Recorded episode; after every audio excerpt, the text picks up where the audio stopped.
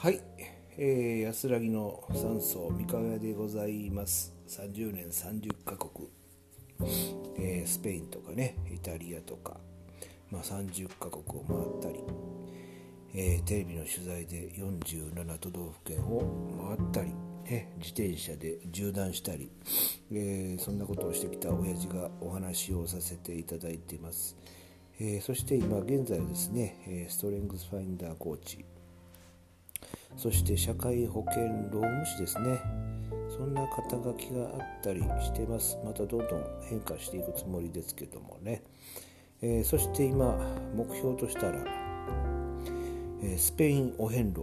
これをね1ヶ月ぐらいかかる。これをやるやるのとあとジョン・ミュアトレイル。アメリカですね。アパラチアントレイル。これまあ一つ一つまあ半年ぐらいかかるらしいですけどね。これをえー、死ぬまでにやってやりたいなと思って強い決意でおります、えー、今回皆様にお伝えしたいのはね、うん、やはりねあのー、まあ、人っていうものは、まあ、自分だけにしかこう興味がないって言って。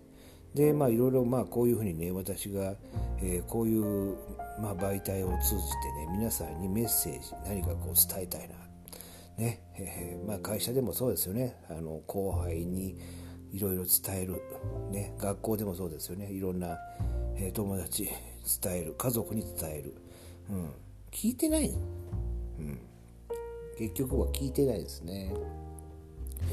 よくよく思い出すのは、まあ、学校行ってた時とかに先生にいくら言われててもね絶対やらんもんな。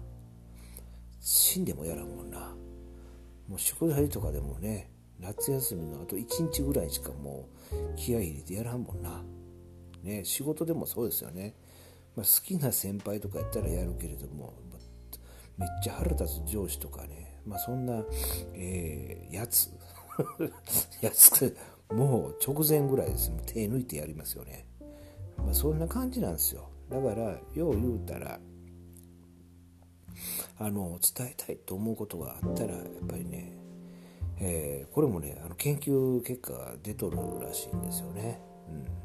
まあ、だからあの繰り返しね何度も何度もね同じことを例えばこういう媒体でね話するブログでいろいろ書く、うん、もう何回も何回も同じことを書いたりね言ったりね自分がこうだと思うことはねくどいようだけども伝える。